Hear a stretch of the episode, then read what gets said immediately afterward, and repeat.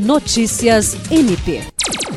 O Ministério Público do Estado do Acre, por meio da promotora de justiça Vanessa de Macedo Muniz, titular da Promotoria de Justiça especializada de execução de medidas socioeducativas de Rio Branco, participou da abertura do primeiro seminário socioeducativo do Acre, Avanços, Perspectivas e Desafios, realizado pelo ISE, o Instituto Socioeducativo do Acre, em parceria com diversas instituições com a participação de servidores de todo o Estado, que foi viabilizado por meio do Fundo Estadual para a Infância e Adolescência, do Conselho Estadual dos Direitos da Criança e do Adolescente, visa fortalecer a discussão sobre a execução das medidas socioeducativas do Estado do Acre. O presidente do ISE, Mário César Freitas, comentou que o MP do Acre, além de um fiscalizador, é um parceiro do Instituto Socioeducativo e que o bom funcionamento do sistema depende de todos os órgãos envolvidos.